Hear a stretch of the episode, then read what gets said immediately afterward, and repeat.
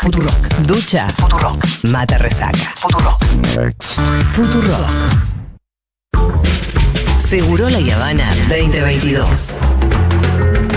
Independencia y elegancia.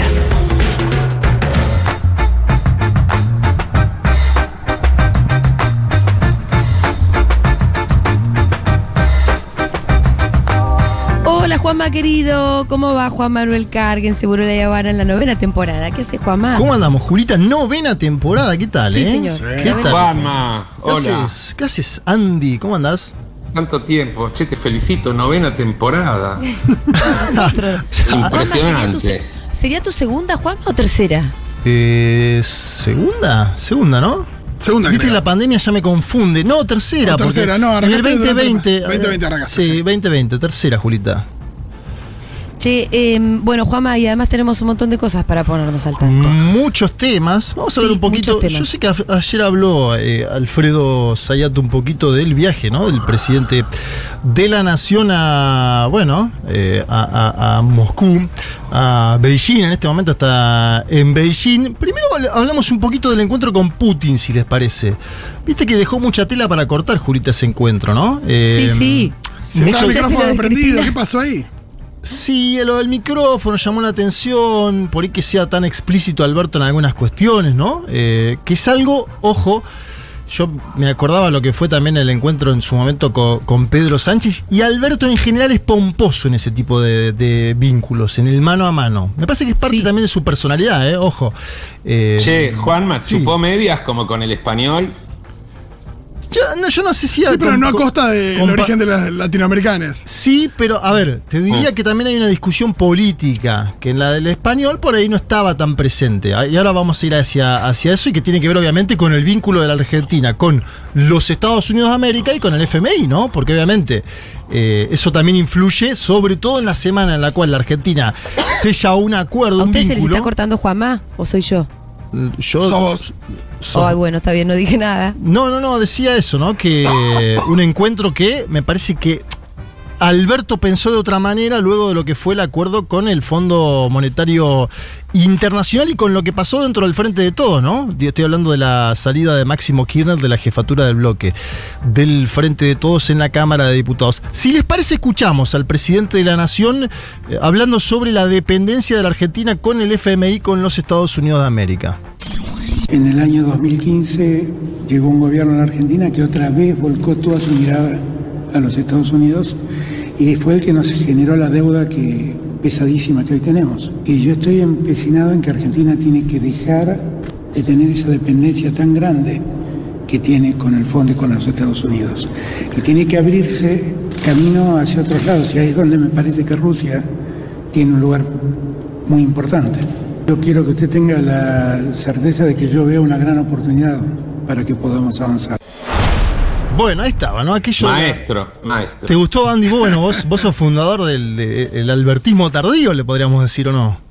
Sí, póstumo. Eh, yo te diría que sí, sí, sí. Yo me hice albertista cuando vi que, que lo- todos lo defenestraban. En realidad es una defensa de, de la debilidad, no, no lo amparo en la fuerza, lo amparo en la debilidad. Pero muy apropiada la frase que le dijo a Putin. Yo creo como analista, conociendo a Alberto, que, que no solo estuvo muy correcto lo que dijo del gobierno del 2015 y la deuda con los Estados Unidos, cosa que es muy bueno verbalizarlo y públicamente y mundialmente que me parece genial, pero yo creo que la segunda intención del maestro era que por ahí Putin le dijera, che, escucha, yo te la pago, llegar como, para mí fue como a pedir limosna. Bueno, hay alguna, dentro de las editoriales de algunos medios de comunicación concentrados, aparece algo de esa idea, ¿no? Del financiamiento. Obviamente también hay que decir que es un país que está dentro del Fondo Monetario Internacional, ¿no? Como China, por ejemplo, que se habla mucho de los swap con China. China también está dentro del fondo, tiene un 6% de participación. No es la misma que los Estados Unidos, pero la tiene. Me parece que ahí la frase que generó más controversia tenía que ver con eso de que sea la puerta de entrada en América Latina, ¿no? Que Argentina sea la puerta de entrada. Esa fue la frase que algunos dicen es una especie de gambeta de más, ¿no? Como cuando un futbolista se la lleva y se va la pelota fuera de la cancha. Y algunos medios hoy detallaban eh, la crispación y los signos de preocupación de parte de la administración de Biden en los Estados Unidos de América, ¿no? Eh, hoy yo hablé con alguien de, de- de presidencia NOF y me decían, bueno, lo que está pasando acá es que son análisis sobre una frase que pertenecía a un ámbito privado del encuentro bilateral. Y esto es lo que marcaba ¿cómo se Fito. puede cómo se puede filtrar eso? Bueno, Alberto Ángel Fernández. Si ese es el Dios caso, mío. si ese es el caso, no sabía que se estaba grabando y televisando esa parte del no sean encuentro. ingenuos. Alberto sabe todo, sí Ah, se no crees, no, y lo filtró, lo filtró porque era importante decir esto en un ámbito internacional. Andy, esa es la parte que vos no terminás de entender de Alberto. ¿Qué es lo que en realidad más te gusta de Alberto? Se le escapó. Puede ser que la foto de Fabiola también la filtró Alberto. Si lo hubiera hecho a propósito, lo banco a muerte. Yo ahí planteo algo que es para pensar también en el plano de lo interno. A ver, eh, es un guiño por ahí muy explícito, un guiño multipolar muy explícito, pero que también puede discutir dentro del frente de todos un argumento. ¿Qué argumento? Cuando Máximo Kirchner lanza la carta el día viernes, en la cual se va de la jefatura del bloque del frente de todos en la Cámara de Diputados, dice algo así, más menos. eh, no hubo negociación, ¿no? Lo que hubo fue, nos sentamos y firmamos. Y me parece que Fernández lo que hace a su manera, eh, por ahí de forma explícita lo vuelvo a decir, eh, es subirse a una idea del kirchnerismo, que es la idea de Argentina tiene que apostar al mundo multilateral. Acuérdense de Cristina la cantidad de veces que dijo la palabra multilateralismo del 2003 con Néstor Sí, que Kirchner. en otras palabras sería poner los huevos en varias canastas. Sí, que sería, que sería una tercera posición, Julita, ¿no? La famosa teoría de Sí. eh, el peronismo en política internacional. eh, Juanma, Sí. discúlpame la ignorancia, pero yo creo que Cristina hizo algo con China, ¿no? No hubo un pacto secreto en un momento, una, un acuerdo, algo. No, hubo una asociación estratégica integral que Cristina la firma con los dos gobiernos, con eh, Xi Jinping y con Vladimir eh, Putin, y que me parece que acá, a su forma, y con sus propias vicisitudes y con su propia forma de ser, Alberto Fernández la pone sobre la mesa. Acuérdense, Cristina que decía, no quedar atados al dólar, me acuerdo que decía en un momento donde había intercambios en, en la propia moneda local. ¿Y qué dice Fernández? Bueno, no depender del FMI y de los Estados Unidos de América, justo en la semana después en la cual se logra un acuerdo, un entendimiento con el propio Fondo Monetario.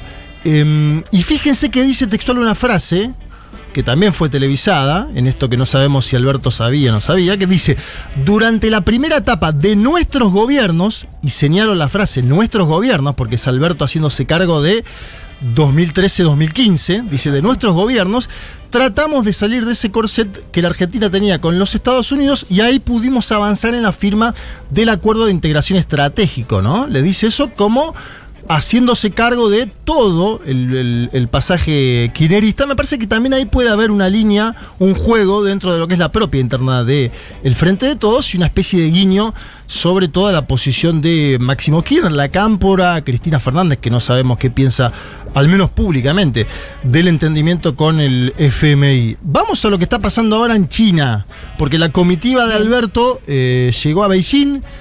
eh, Vamos. Visitó el Museo del Partido Comunista Chino, no sé cómo te cae esto, Andy, dentro de lo que es tu filiación al, al albertismo, y presenció hoy eh, la ceremonia ina- inaugural, estoy diciendo, de los Juegos Olímpicos de Invierno, ¿no? Sí, lo vemos ahí Ah, con Inés. Arroyo. Y estamos hablando del Che Guevara del siglo XXI, evidentemente.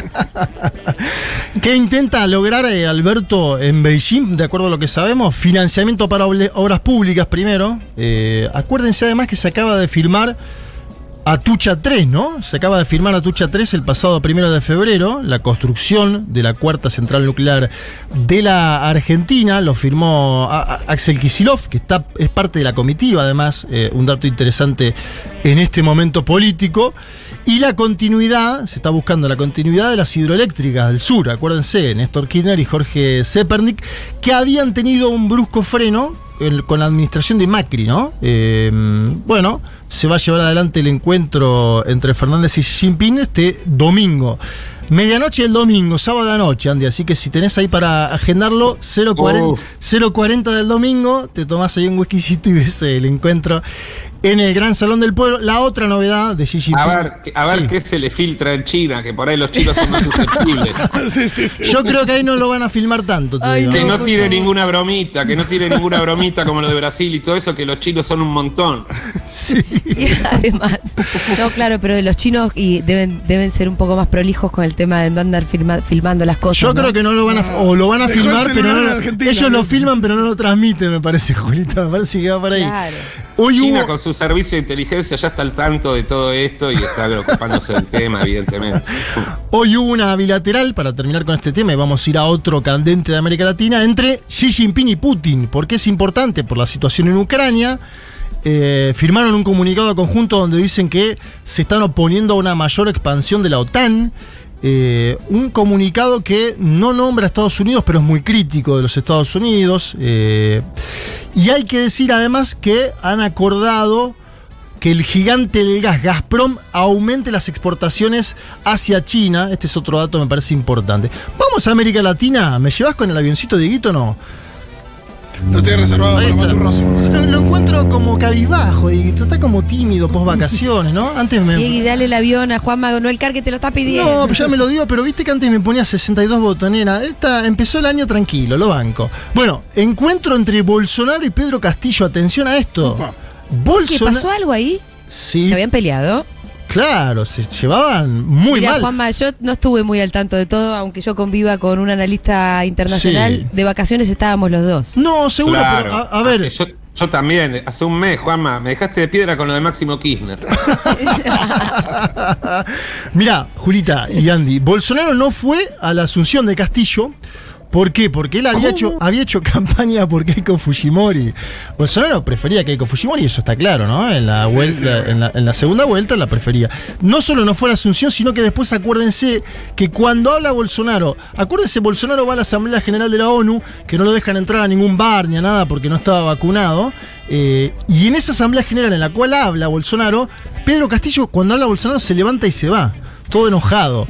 Bueno, eh, ese mismo sombrero que se escapó en la ONU, eh, ayer se posó en la cabeza del propio Bolsonaro en una imagen tremenda que están los dos sacándose. ¿Qué pasó? está- Están los dos sacándose una foto Ah. y el tontón de Bolsonaro le saca el sombrero y se lo pone. Un tipo que, bueno, es así, el tipo, la verdad, Ahí tenés uno que no puede Pero ir a China. Bolsonaro hace eso. no tiene Pero vergüenza. escuchame una cosa, Juanma. El que no tiene vergüenza es Castillo, disculpame, Los dos, ninguno de los ese- dos. Es un gesto de coquetería y, y- y Castillo es el que primero se hace el guapo con eh, la derecha más rancia del continente, Sí. siendo un maestro que ganó la izquierda en Perú y después se baja los lienzos porque todo ese gesto de ir a reconciliarse con Bol- Eh, se trata un poco de eso. Sí, y te voy a- ahora te voy a contar Bueno. novedades de Perú que indican que ese gobierno va hacia, hacia la nada. Bueno, no sé si hacia la nada, pero que es, es- que va hacia, Hacia la, la pérdida de dignidad. Sí, que está, se está ollanta humanizando el, Uh. el profesor. Va- ahora después voy a entrar en eso. Primero quiero que escuchemos a Jair Mesías Bolsonaro, que dice que todo lo que había pasado con el profesor Castillo, todo superado. Nós queremos uma América do Sul livre, liberdade de expressão, liberdade de imprensa para todos aqui. Logicamente que esse encontro aqui é, tem a ver com, com isso. Nós podemos só ter uma boa relação se a, a democracia imperar de fato é, no seu país. Mas isso já foi superado, então. Tudo superado. Bueno, ahí dice Bolsonaro, queremos una América del Sur libre, libertad de expresión, libertad de prensa para todos aquí. En fin, lógicamente podemos tener un buen vínculo, habla sobre el profesor Castillo, si hay democracia en su país, dice Bolsonaro, que como todos sabemos es un paladín de la democracia, ¿no? que ha llegado a- al gobierno a través de la prisión de Lula por parte de Sergio Moro, que después fue su ministro de Justicia, todo superado, dice Bolsonaro. Yo les quiero contar que en los últimos días se fueron del gobierno de Perú aquellos ministros del ala progresista de Verónica Mendoza. Acuérdense, Oh, Anaí Durán. no. Sí, claro, No Julita. duró nada eso. Nada. Anaí Durán, que era ministra de la Mujer, que salió varias veces en un mundo de sensaciones. Pedro Franque, ministro de Economía, heterodoxo. Bueno, se fueron del gobierno. Es más, Castillo cambió a la Premier, ahí hay primer ministro, eh, la cambió, se llamaba Mirta Vázquez, era una tipa progresista, defensora de derechos humanos. La cambió por un hombre de apellido Valer, que es conservador. Escuchen esto, que apoyó a Fujimori en la segunda vuelta, Valer, y ahora es el premier de Castillo, y que además, y esto lo tiro porque es una denuncia fuerte que hay en la justicia y en el periodismo peruano en este momento, tiene denuncias de género en la justicia de parte de su hija y de su ex esposa, ¿no?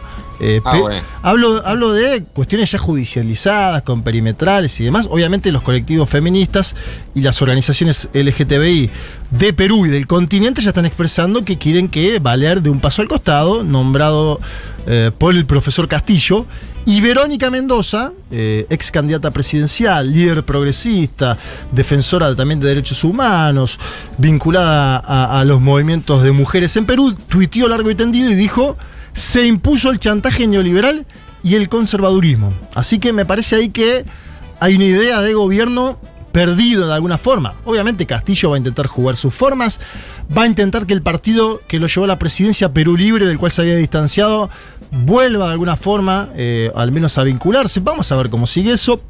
Y todos hablan, y acá hay una famosa teoría histórica en América Latina sobre eh, los entornos, todos dicen que lo tóxico de Castillo es el entorno. Y Es eso- como pasaba con el Diego. con todo, ¿viste? Que te- con, con el No, Diego. es el entorno. Con el Diego pasó con, con mucho, con Charlie en su momento le decían, no, es el entorno. Bueno, eh, Sí, pero Juanma, eso del entorno se usa para los boxeadores, los futbolistas, eh, qué sé yo, para un rockero, no para los presidentes. Bueno, pero acordate que se, se utilizó, digamos, en su momento. Me, me eh, digo, el, el último Perón le habían señalado mucho su Claro. entorno también, ¿no? A su manera, en la propia Argentina. Ok. Y acá, eh, lo loco es que esto del entorno lo marca tanto Mirta Vázquez, la ex primera ministra que se acaba de ir, como también Carlos Jaico, una persona muy cercana a Castillo en el último tiempo que fue secretario general de presidencia. Yo quiero que escuchemos, es el último audio que les traigo a este señor Jaico, porque él cuenta sus sinsabores, ¿no? De este momento histórico en el Perú y dice, la verdad, pudo ser la esperanza de muchos peruanos, pero hoy esto es otra cosa. A ver, escuchemos Carlos Jaico, ex secretario general de Pedro Castillo. fue la persona con quien yo tenía, a quien yo tenía que apoyar. Yo le apoyaba, hemos puesto la cara, hemos puesto el pecho, yo le llevaba desde Cancillería al Congreso de la República el día de su juramentación, he organizado toda esa ceremonia y ahora ver cómo esto ha decaído tanto y sobre todo pensar que en algún momento él ha podido ser la esperanza de todos los peruanos, de verdad que es bastante triste constatar hoy que estamos prácticamente en lo mismo. Bueno, ¿qué tal, chicos? Eh, Y que, que es qué una desazón total la que siente ese señor. Ese señor Carlos Jaico, aparte un tipo eh, que venía del centro más pragmático. Lo loco a mí, bueno, no sé si es loco ya, es que todos los que se fueron dicen lo mismo. Entonces, alguna, alguna sintonía hay, ¿no? En torno a este entorno de Castillo y a un gobierno que no tiene una, una visión determinada, que no tiene un objetivo, que llegó a, lo- a los ponchazos a la segunda vuelta, lo contábamos el año pasado, llegó a los ponchazos, ¿no? Eh, Nadie conocía la cara del profe fuera del Perú, Sí. en el Perú no era tan conocido, y que ahora se le hace difícil gobernar en un sistema que te come, porque esto también hay que decirlo, ¿eh? Al profesor lo está comiendo un sistema político como el peruano que te deglute, que te hace ir, vos nombrás un jefe de gabinete, un primer ministro, y tenés que ir al parlamento a que te lo aprueben antes de los tres meses. Es tremendo ese sistema, sí. La verdad es cierto que... es imposible. Como tener que ir a negociar tu gabinete en el Congreso es algo para nosotros como impensado. Sí, es impensado y que funciona como una especie de Frankenstein político, porque la verdad, la culpa en este caso puede ser de Castillo, en el plano de que se terminó de acomodar dentro de un ecosistema político, podríamos decir, pero le pasó a todo, porque le pasó también a Yanta Humala, etc. Claro, ¿cómo salís de esa lógica? Me parece que hay que cambiar como- la constitución del Perú, pero bueno, yo tampoco le voy a decir a Perú lo que tiene No, que hacer, ¿no? Obviamente. Uno analizando dice, el déficit, el déficit político está en la propia constitución, en tener que ir permanentemente al Congreso a legitimar a tu propio gabinete, ¿no? Sí, porque al final decís, bueno, ¿hasta qué punto el chabón traiciona los ideales o, o todo lo que llevó o, o tiene que de alguna manera arreglar? Que- Yo lo que digo es, para igual, ¿para qué te tomaste el trabajo de militar toda la vida? De tener convicciones, de hacer todo lo que hubo que hacer para ganar unas elecciones en Perú, llegar a ser presidente para que eso te dure dos minutos, por lo menos morir con las botas puestas. Sí, Porque uno claro. no, no es que ve un pragmatismo para, eh, no sé, ir generando cambios de a poco. La verdad que lo que ves enseguida es una claudicación total. Sí, O yo me equivoco, no sé, Juan. No, no, y van seis meses nomás. A ver, vamos a ver ahora para dónde enfila el gobierno de, de Castillo. Uno tendería a creer que saliendo las últimas personalidades progresistas de su gabinete, Y es, es un gobierno no solo frágil, sino a la vez eh, tirado a, a- a un lado más conservador, como señala Verónica Mendoza. Y también uno tiende a creer que el, el vínculo con Bolsonaro viene también por ahí, intentar alinearse de alguna forma a ese bloque. Vamos a ver cómo sigue Perú siempre dinámico. No saben la cantidad de noticias que me quedaron afuera de todo lo que pasó en enero y febrero. Eh, el gabinete de Boric, podríamos hablar ahora del gabinete de. Boric. Lo hicimos, lo hicimos con Juan Elman. Bueno, claro. Hicimos ese día, Bueno, hicimos porque una charla con él. Juan, Juan además se sigue, sigue en Chile, ¿no? Privilegiado él. Sí, sí, sí. La sus- ese. No, Ese pero se está quedó, bien. dijo, acá ganó Boric, yo me quedo acá. y está viviendo su experiencia. está- obviamente, En cualquier momento lo seguimos otros. digo. no, nosotros entendemos que Juan Elman eh, va a estar próximamente en Buenos Aires. Podemos afirmar eso, que tenemos esa información.